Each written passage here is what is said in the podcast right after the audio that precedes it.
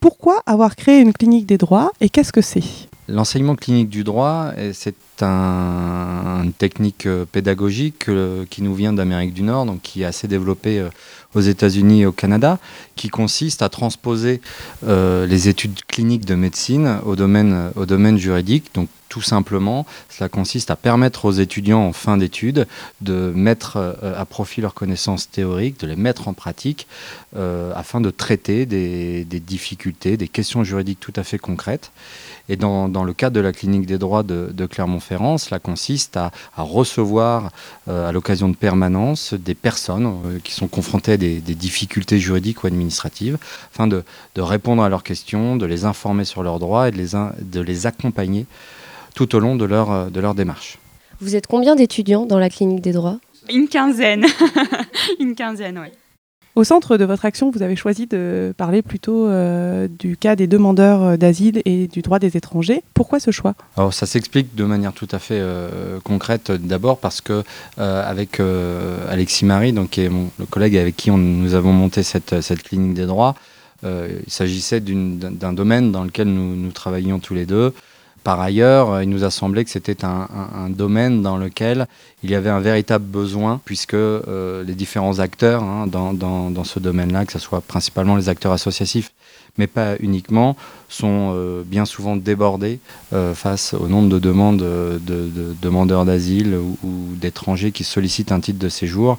Et donc, il nous a semblé euh, utile et intéressant de, venir euh, compléter euh, cette offre et, et, de venir donner un coup de main dans ce domaine-là. Pourquoi avoir choisi de s'engager dans une telle action? C'est euh, une cause qui me touche très personnellement parce que j'ai mon papa qui a été dans cette situation en arrivant en France et j'ai beaucoup de personnes dans mon entourage de par mes origines qui sont confrontées à ce genre euh, de situation et c'était pour euh, moi-même euh, m'informer et pouvoir venir en aide euh, à ces personnes-là. Alors moi, c'était plus une, euh, une, envie de m'engager euh, citoyennement, on va dire, dans une association, d'autant plus que c'était euh, un, une thématique qui m'intéressait et qui est problématique aujourd'hui, et, en plus qui peut nous apporter dans notre parcours universitaire également. À titre personnel, j'ai déjà été membre d'une association qui s'appelait l'École des Dunes et qui s'occupait des, étrangers qui venaient dans ce qu'on appelait la jungle de Calais. Et donc euh, cette expérience qui m'avait beaucoup, euh, beaucoup marqué.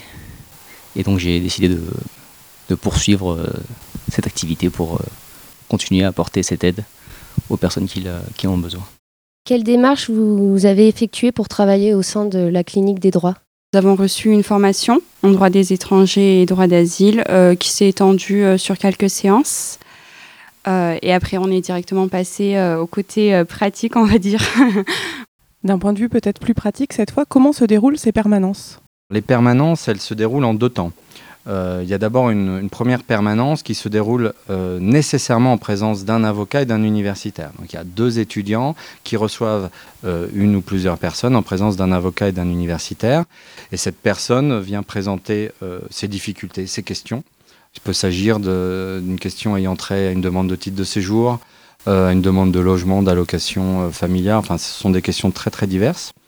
Et à l'issue de cette, cette première euh, rencontre, euh, l'avocat qui est présent donne un certain nombre de, consignes euh, ou d'orientations pour les étudiants qui vont alors disposer d'une dizaine de jours pour réaliser des recherches, euh, essayer de trouver des, informations concernant les, droits euh, dont peuvent se prévaloir ces personnes, les procédures, les démarches qu'elles peuvent accomplir.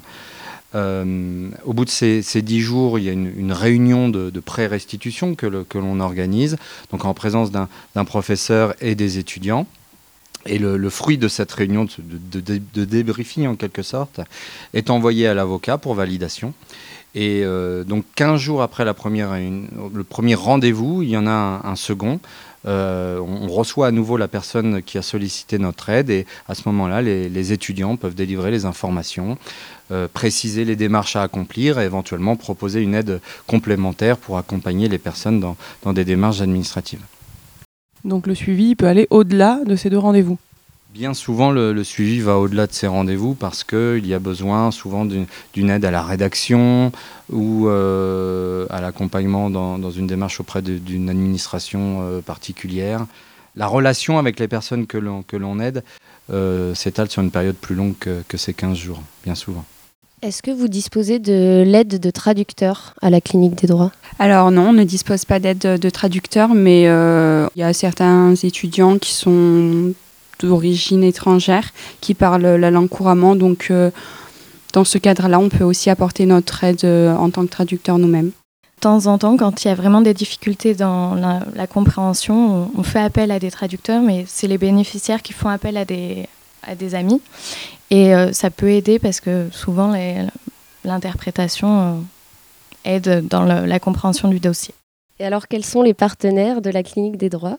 L'Ordre des avocats au barreau de Clermont, le conseil départemental, euh, la fondation de l'université et la ville de Clermont et également les associations partenaires telles que la CIMAD et Secours Populaire et autres associations.